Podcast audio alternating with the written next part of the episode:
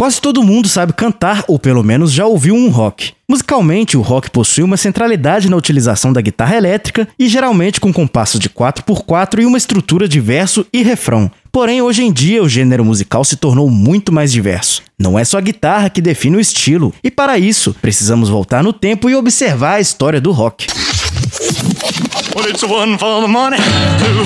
Quando falamos sobre rock, Elvis Presley é visto como um dos precursores do gênero musical, mas existe toda uma história anterior à do rei do rock. A origem do rock não é consenso, mas seu local de origem é certo: Estados Unidos na América. Existe um senso comum de que o rock é a fusão de dois gêneros musicais, o R&B, Rhythm and Blues, que tem origens em raízes afro-americanas, e o country, que tem origem no sul dos Estados Unidos no início da década de 20. A origem do termo rock and roll é acreditada ao DJ Alan Freed, que em 1951 iniciou um programa de rádio chamado Moondog Rock and Roll Party, programa que transmitia músicas de origem afro-africana para um público de adolescentes brancos. Já no Brasil, a entrada do rock veio da cantora Nora Ney quando gravou em 1955 Rock and Roll the Clock de Bill Haley and His Comets. A popularidade do estilo no país veio na década de 60, quando Roberto Carlos importou o estilo musical e se autodenominou Elvis Presley brasileiro. Grande parte das músicas do rock brasileiro que tocava nas rádios e no programa de televisão chamado Jovem Guarda da Rede Record eram versões abrasileiradas de músicas de autores americanos. O estilo ficou conhecido por aqui como Ye Ye Ye, como referência à música dos Beatles She Loves You. Como um dos estilos que dominaram a cultura brasileira, o rock hoje desloca muita gente em vários movimentos para vários locais do país. E um dos grandes exemplos é o Rock Generator, um coletivo de rock que se localiza no município de Ouro Preto. Paulo Vitor, também conhecido como Castor, é um dos produtores do Rock Generator e nos conta sobre o surgimento do coletivo que envolve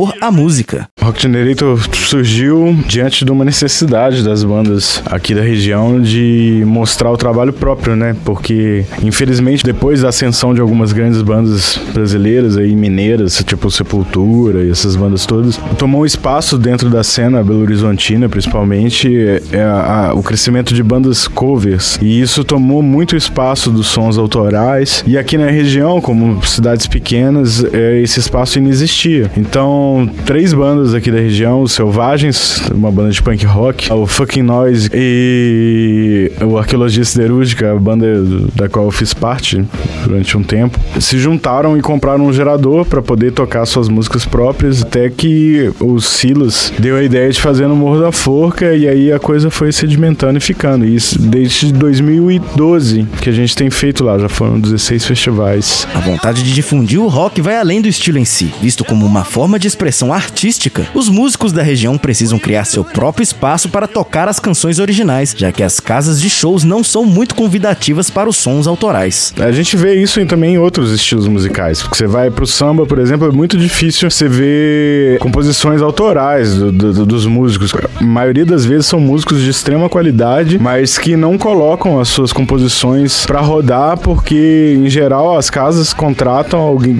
as coisas que eles já querem ouvir, assim, eles querem ouvir o cara tocando Aquarela do Brasil do Toquinho, eles não querem ouvir ele tocando a, a música que ele compôs quando ele tava triste porque a namorada largou ele, sacou? Com o advento da internet e a popularização dos serviços de streaming, várias bandas surgem com a proposta do rock autoral, mas mesmo assim, a democratização da música não é igual para todos. Gravar uma música em estúdio e se locomover para isso pode ser um grande custo para uma banda que ainda está em início de carreira. Apesar de, de, de se ter mais equipamentos disponíveis a um preço menor, as coisas ainda são muito caras e acaba que restringe ao rock and roll, que é um, um negócio bem caro de ser feito, né? Porque, tipo, o material de qualidade não vai sair por menos aí para uma banda de 10 mil reais. Vai ser bem complicado do cara conseguir fazer o som dele, gravar num estúdio. Em geral, os estúdios a baixo custo não tem uma qualidade boa, não todos, mas os estúdios de, de boa qualidade são muito caros e aí a coisa fica um pouco assim esquizoide, porque se é uma banda de punk rock, por exemplo, que surge lá em, em, na periferia de Belo Horizonte, os caras não vão poder pagar 600 reais numa gravação por faixa de música, entende? Então acaba que prejudica um pouco a, a, a forma como a coisa acontece. Mas ainda assim, as bandas têm criado formas, meios, né? Muita gente se junta, cria coletivos, como é o próprio Rock Generator, que conseguindo juntar ali um pouquinho de cada um, a coisa acaba saindo é, melhor do que em geral saía alguns anos atrás, na década de 90 e tal. Diferente de outros estilos musicais, o rock não começou como um movimento de resistência, vide sua origem, mas se tornou um diante da indignação dos músicos frente à desvalorização da arte. Música é trabalho, né? É transformação também, é, é modificação do mundo. Então, se, se, eu acho que se a gente desvincula isso tudo da, da esfera social, assim, da crítica, da, você vai ter só um produto pasteurizado para ser vendido pela indústria cultural e não, nunca foi o que o rock and roll quis alcançar, né? Tanto que é, é, os maiores hinos do rock and roll, sei lá, tipo a gente pode citar aqui o The Clash, músicas de pura transgressão que tem uma coisa de uma, uma característica de revolta muito forte. O coletivo Rock Generator engloba esta visão de resistência artística e com isso junta um amor ao estilo musical com a vontade de dar oportunidade às bandas do país. O coletivo já trouxe mais de 140 bandas de mais de 10 estados do Brasil. Que estrada meio que renova a esperança dos músicos assim em fazer uma coisa bacana e conseguir viver com, com o que eles produzem, com a arte que eles acreditam, né? É muito difícil você ver uma banda que produz o seu próprio som e que quer ficar parada na sua cidade, na sua garagem, tocando. Então o que a gente faz é, dentro do coletivo é tentar viabilizar isso da melhor forma possível. As pessoas entram em contato conosco e, em geral, a gente tenta combinar aí um pequeno circuito que seja para encaixar datas dentro do estado, para que o custo de trazer um artista para cá não seja tão alto pra gente e que eles também não tenham que tirar dinheiro do bolso deles para poder fazer as coisas. Assim a gente cria uma rede, né, que a pessoa vai fazer um show aqui, vai fazer um show em Itaúna, onde tem um coletivo Punho Cerrado que é maravilhoso o trabalho que eles fazem. Vai fazer um show em BH, aí depois eles vão para São Paulo, né? Tem toda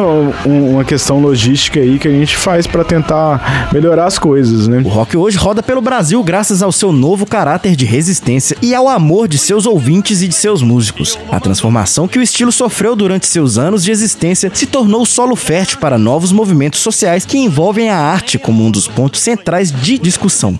Repórter Luan Carlos para a Rádio Real FM.